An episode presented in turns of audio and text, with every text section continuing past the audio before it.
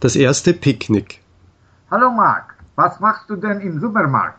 Ich weiß, dass du nicht so gern einkaufen gehst.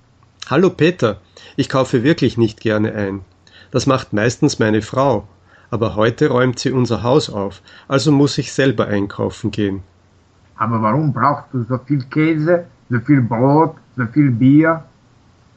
Hast du das schon bemerkt? Ja, natürlich. Es handelt sich darum, dass wir am Wochenende zum ersten Mal in diesem Jahr ein Picknick machen. Und ich habe immer einen guten Appetit im Freien. Ach so, jetzt verstehe ich. Möchtest du dich nicht unserem Picknick anschließen? Leider bin ich am Wochenende sehr beschäftigt.